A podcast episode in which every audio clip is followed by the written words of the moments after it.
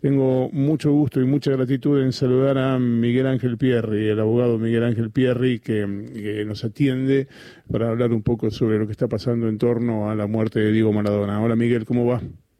Néstor, ¿cómo va? Buen día, un gusto estar contigo. Gracias, gracias por atendernos, Miguel. Este, este, sabemos que no habías mantenido un, silencio prudente y que, estás hablando por primera vez con nosotros, cosa que te, agradecemos mucho.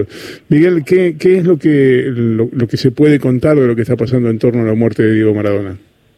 Bueno, en principio tenemos, como bien sabes, vos como colega y conocedor de, del fuego penal, una investigación que tramita ante la Fiscalía la UFI de los fiscales Capra, Ferrari y Verde en San Isidro, donde por el momento se investiga el, episodio de homicidio culposo. Bueno, a partir de ahí, diferentes diligencias se abrieron una investigación con respecto al, a, la, psiquiatra y al médico Luque, se los notificó de la conformación de la causa, se realizaron allanamientos y distintas diligencias, se receptó testimonios de las hijas, de enfermeros, y demás, seguramente en los próximos días hay, hay para resolver el incidente de, extinción de prisión que presentó el médico Luqui, donde el juez en el día de ayer le solicitó a los fiscales, más que que determinaran la calificación, que le describieran bien los hechos en base a la congruencia para poder resolver esta, esta situación, ¿no? Bueno, pero déjame, déjame, déjame detenerme ahí en, dos, dos detalles de lo que acabas de contar. Eh, ¿Hay alguna razón para que la psiquiatra y el, médico tengan que pedir una exención de prisión? No es habitual. Para mí ninguna. Ah, bien, bien. No, no, Néstor. Para mí ninguna, primero porque no sin, sin intervenir directamente las ocasiones, pero los dos tenemos varias décadas de caminar pasillos. Yo no veo peligros procesales, veo que estas personas hayan eludido la acción de la justicia, han designado defensor, entiendo que pasivamente se pusieron a disposición de la diligencia de sanamiento y secuestro de objetos de interés para la causa, no entiendo. me sorprendió realmente cuando me enteré de la deducción de la excepción de prisión, sinceramente no la comprendí, pero bueno, son estrategias que tienen los colegas. Es más, eso es lo que obligó es que el juez con la bueno, perfecto, ya que me planteé la excepción, vamos a definir claramente al día de hoy cuál es la calificación. Lo obliga el juez, viste, nosotros eso lo vemos mucho en el Fuero Federal, ¿te acuerdas? Sí, claro. No, Cuando queremos precisar la calificación y demás, estamos con una excarcelación que nos puede ir muy mal, bueno, sabés, muy mal, porque obligamos, obligamos a definir. Pero creo que en el día de hoy lo va a resolver eso el juez. Eh, o no, podrá decir, bueno, lo dejo para después, o la rechazo o la concedo, pero en definitiva no lo veo, no, no, no, no, no, no lo encontré conveniente. En ese marco, en lo personal, eh, y siendo prudente, me parece que todo esto se va a comenzar a definir cuando tengamos el resultado de los exámenes toxicológicos e histopatológicos. No veo sinceramente el abandono de personas que algunos reclaman en los medios. ¿No, lo ves? No, no lo veo, no, no, no me parece que más allá de la eficiencia con lo que algunos eh, profesionales puedan haberse desempeñado, me parece que el principio que tenemos, o por lo menos que tengo yo, de concepto de abandono aquí no se va. No sé si Maradona se puede decir que es una persona que quedó librada a su suerte en la vida y encontró la muerte. Lo que sí puedo llegar a investigar es si quienes tenían el deber de cuidado, de prestarle, de prestarle cuidado, lo hicieron eficientemente. Por eso creo que si queremos abrir una investigación prematuramente, pero incipientemente, sería por una mala práctica, hasta con un resultado muerte, ¿no? Mm. Pero me parece que esa sería para mí la posibilidad de iniciar una investigación y que creo que en el fondo, más allá de la vorágine periodística, es lo que están haciendo. Pero bueno, veremos cómo evoluciona. Ahora, en este camino de la causa penal, nos encontramos que en el día de ayer las partes empiezan a manifestar su gran interés. Hubo varias presentaciones de apertura de juicio sucesorio. Y ahí para mí va a empezar la gran batalla, ¿no? Eh, doctor Pierri, Horacio Marmorek lo saluda. Justamente ahí va, mm, antes de que agregara eso, mientras lo escuchaba, sentía que eh, esta búsqueda de mala praxis o de abandono de personas y demás podía entrar eh, como antecedente para, por ejemplo, hablar de quiénes eran los apoderados y los encargados de proveerle los médicos a Maradona y que eso también entraba en conflicto o, puede haber un conflicto entre la, los sucesorios y, quienes tenían hasta hoy los derechos de, imagen de Diego Armando Maradona. Sí, sí. Imagínense si se ha establecerse producto de investigación que algunas de las personas que estaban a cargo del cuidado de Diego no le hicieron en forma eficiente y se empiezan a tirar responsabilidades inclusive colaterales, que no creo, ¿no? Con algunos de los herederos forzosos. Va a haber problemas. Lo lo que sí está claro y esto siempre lo sospeché, por eso mantuve un prudencial silencio. Y dije, bueno, vamos a esperar que se cumplan los, nueve días de noche duelo, como decimos nosotros, los viejos abogados, y se empiecen a abrir los sucesorios, que en definitiva van a terminar en un solo juzgado. Le queremos jugar a la audiencia que más allá de la apertura del juzgado 15, del juzgado 44 y del 27, todo va a terminar unificándose en un único juicio universal, no puede haber dos sucesiones transmitiendo en paralelo. Pero ahí vamos a conocer realmente cuál es el trasfondo de todo esto. ¿Quién va a ser el abogado capaz o la investigación capaz de detectar los bienes en el exterior, las sociedades en el exterior, los registros nacionales e internacionales, las cuentas?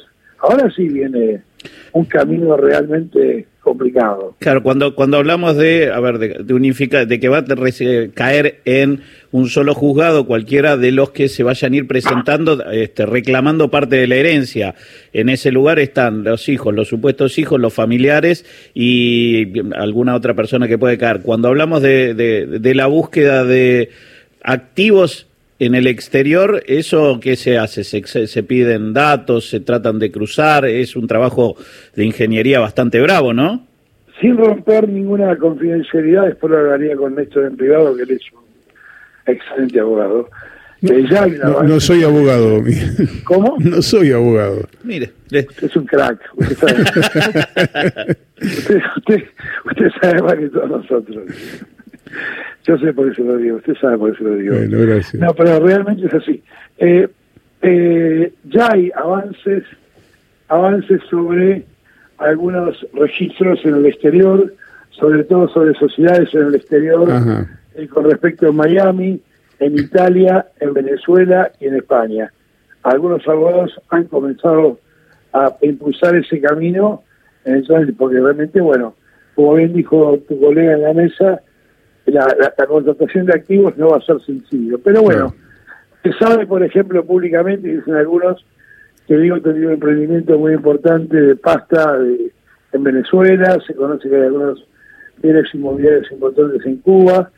Bueno, ahora vamos a ver cómo todos esos bienes, que son el acervo hereditario, ingresan a esta sucesión. A ver, ¿por qué habría dos autos, por ejemplo, en Dubái que quedaron en Dubái y nunca volvieron. Para mí no volvieron porque traerlos a Argentina a nivel fiscal cuesta más caro que Claro, claro. Además de, esa cantidad, de, de, esos supuestos bienes que están en el exterior, aun cuando estén en el exterior, forman parte de una persona que es argentina, que tenía residencia en Argentina y que se murió en la Argentina. Claro. Entonces, si yo quiero traer un Rolls Royce Phantom a la Argentina, Sí, está bien, bárbaro, el auto puede valer tanto, pero acá vale una vez y media más traerlo. Claro, claro. El tanque en Bielorrusia. lo podrán vender en el exterior.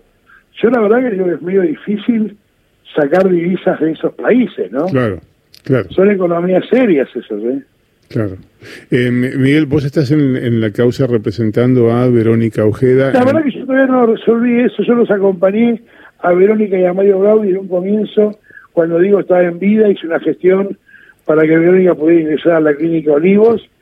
Eh, estuve presente en el hospital de San Fernando cuando tiempos de tiempos de autopsia, los primeros pasos, y luego preferí mantenerme un poco al margen porque quería saber cómo se iba a definir y sobre todo cómo iba a ser la relación entre las partes. Aún no, no resolví en este momento si está el doctor Gaudi que inició la representación de Dieguito Fernando. Está, está, está, claro, yo no, no, apuntaba a, a, la cuestión meramente de, de abogado, sino te quería preguntar cómo está Verónica Ojeda y cómo está Dieguito Fernando a partir de todo Mira, yo sinceramente hablé con Verónica el viernes, estaba muy afectada y lo que me dicen las personas que están al lado de ella, evidentemente, que como a muchos, esto de Diego la, realmente la, la, la choqueó. Es una pérdida tremenda la pérdida de Diego. claro. Evidentemente, creo que así como nosotros, como simples ciudadanos y admirador de él, nos quedamos casi paralizados ante la noticia de su muerte. Me imagino lo que va a ser de aquellos como en el caso de Vega, que tienen un hijo con Diego, que hoy tiene que cuidar la salud de Guito Fernández, y bueno, vivir esta nueva realidad, ¿no? mal, mal, mal, mal. El tiempo, el tiempo de alguna manera mitiga estos dolores, pero bueno, es una pérdida irreparable. Doctor, doctor Pierri, ¿qué tal? Buen día. Eh, me ponía a pensar en, en esto del el juicio sucesorio que se iniciaron, que usted dijo que fueron varios, el tema de los juicios filiatorios, ¿no? De, la, de, de los hijos de Diego, que todavía también resta saber qué va a pasar con aquellos que reconoce o no reconoce, eh, el tema de los bienes, traerlos o no traerlos. ¿Cuánto puede llegar a durar un juicio sucesorio de este tipo? ¿Puede llegar a tener final en algún momento? Bueno, mire, mire qué oportuna fue su pregunta, porque en toda esta explicación que le di había omitido algo importantísimo. Todo este juicio universal de la sucesión se va a ver paralizado, ¿no? Hasta que no se resuelvan las paternidades, Claro. o sea, los juicios de filiación que están pendientes.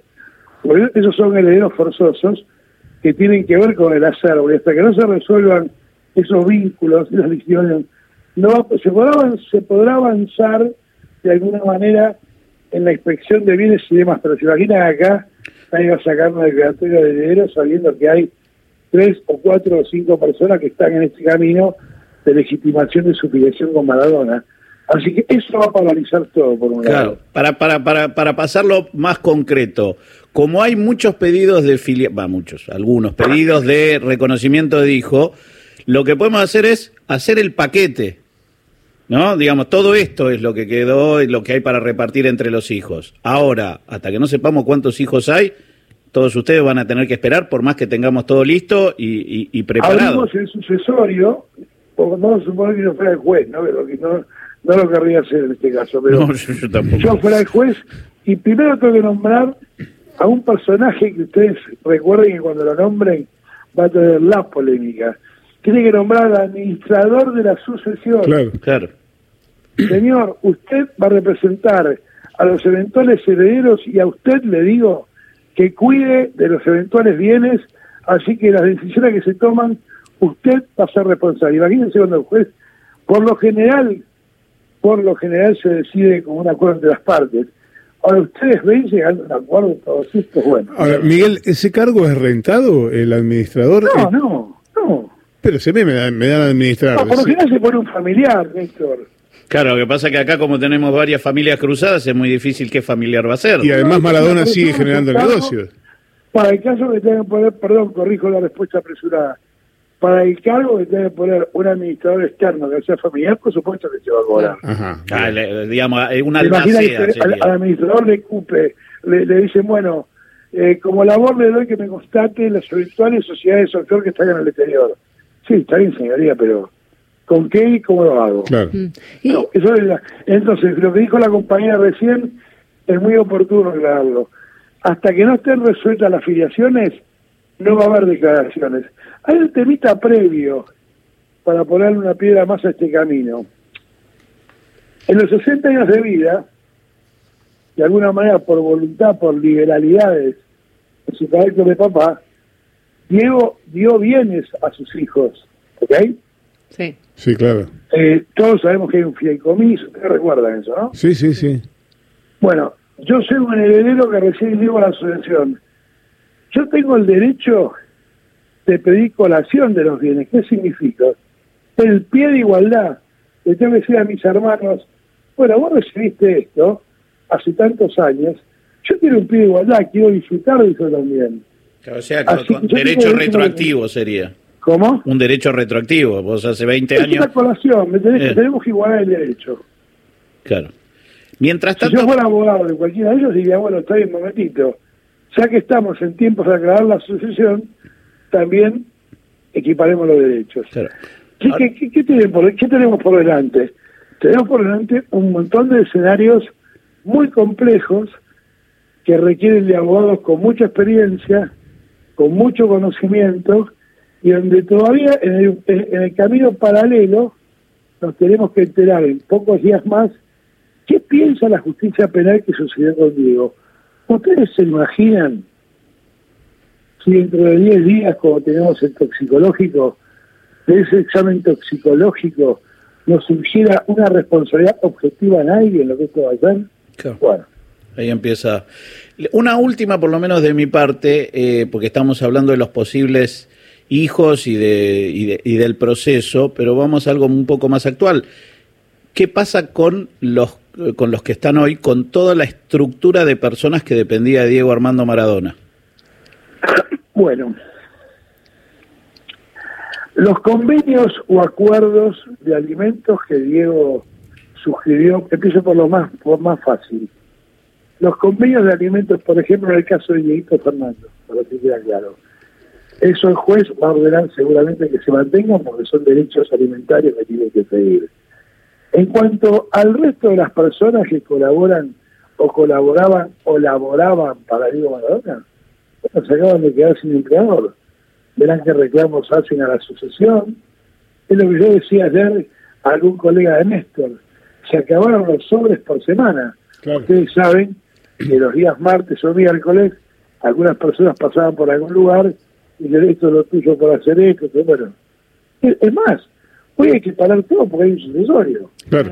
Claro, eh, doctor, y en el caso, este es el, caso de las erogaciones, o sea, de los gastos que pueden salir, se pueden seguir saliendo de las cuentas de Maradona. Ahora, de los ingresos, ¿qué termina ocurriendo y dónde va ese dinero que todavía se sigue generando? hoy estamos en una en una ficción y no tenía que estar interdictado, pero perdón, muy bueno tu comentario los gastos necesarios para mantener los negocios que estén pendientes se van a seguir se van a seguir sufructuando. Por ejemplo, de ser cierto la existencia de esa casa de pastos en Venezuela, ningún juego se paren todo y se cierre la fábrica, no. Seguirá para adelante porque es una, es una empresa que tiene que seguir. O los, los emprendimientos gastronómicos de Cuba, que estoy viendo alguna data acá. Mm. Vos sabés que eh, todo esto que estás contando es muy novedoso, porque hasta ahora no sabía que Maradona tenía una fábrica de pastas en Venezuela, ni, ni paladares o restaurantes en, en, Cuba. Uno imaginaba que tenía que ver escuela de fútbol, que tenía que ver con derechos de imagen. Usted no a que digo, se dedicó a patear penales nada más. No, no, no, no.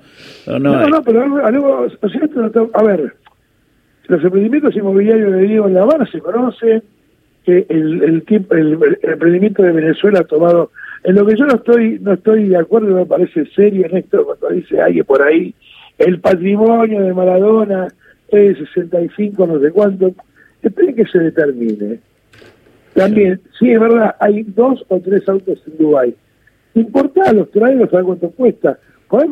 hay un auto en Bielorrusia, ¿ustedes se acuerdan? Claro, bueno, hay, hay un tanque en Bielorrusia. Ahora, doctor, le hago una consulta porque en esto ha salido a hablar todo el mundo y, y demás. Eh, digamos, la estructura de Maradona vivo incluía los hijos y la familia hacia los costados, porque para arriba no había nadie ya. Eh, y esa estructura se cae también, digo, hermano, sobrino, eh, primo, todo eso queda contenido hoy en armar el paquete de lo que se va a hacer la sucesión y los hijos. A Maradona hoy le suceden los hijos, amigo. Los demás colaboraban con él, insisto. Claro aquellos que colaboraban con Diego Maradona en un emprendimiento empresario, si el emprendimiento sigue, seguramente lo tendrán como empleado y el juez ordenará que se le siga pagando tal cual estaba siempre, siempre con el control de los abogados de los herederos. A ver, para que quede más claro, si bien no tenemos una declaratoria de heredero, todos esos bienes y emprendimientos que estamos denunciando pasan al control de los herederos. Y, ahora, y, el tema no, del, ah, ah, le, quiero meter una puñita más. Sí. Y le pregunto al amigo Pósito, que para que esto hable. Eh, ¿Ustedes se imaginan si todos estos bienes se van a blanquear? Uh, qué tema. Bueno, la sucesión en rigor es una causa judicial, pero que pero que tramita entre, claro, tramita entre privados, es decir, son los privados los que deciden. No, por supuesto, Néstor, pero Ustedes se imaginan que blanquear todos estos bienes, que por eso, a ver, De ahí todavía no sabemos qué dificultad hay para encontrarlos.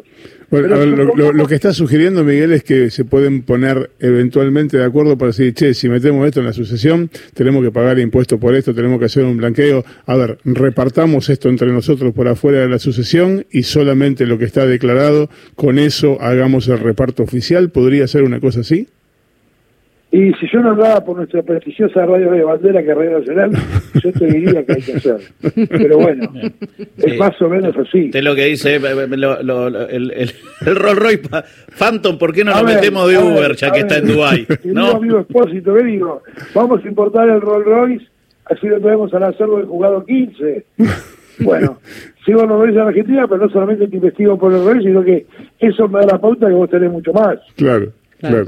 Le, le hago la última por mi parte que tiene que ver con el nombre Diego Maradona, ¿no? Que se habla que está registrado. marca. La marca, exactamente, porque uno imagina, uno ve ahora la cantidad de homenajes que hay y entiende que a cada cosa que le quieran poner Diego Maradona, obviamente hay que pagar un canon, pero ¿a dónde va todo eso? ¿Por qué se habla que el registro del nombre? yo- Claro, Pero perdón, Diego Armando Maradona y nueve acepciones más, que no las recuerdo, sí, hasta una marca de cigarrillos mexicana que nunca salió al mercado y demás, están en cabeza de Matías Morla. Claro. Por supuesto con un acuerdo con Diego. Bueno, Matías la podrá ceder a la sucesión, podrá explicar, no, esto es mío, porque realmente hice un acuerdo en su momento, lo pagué, lo compré.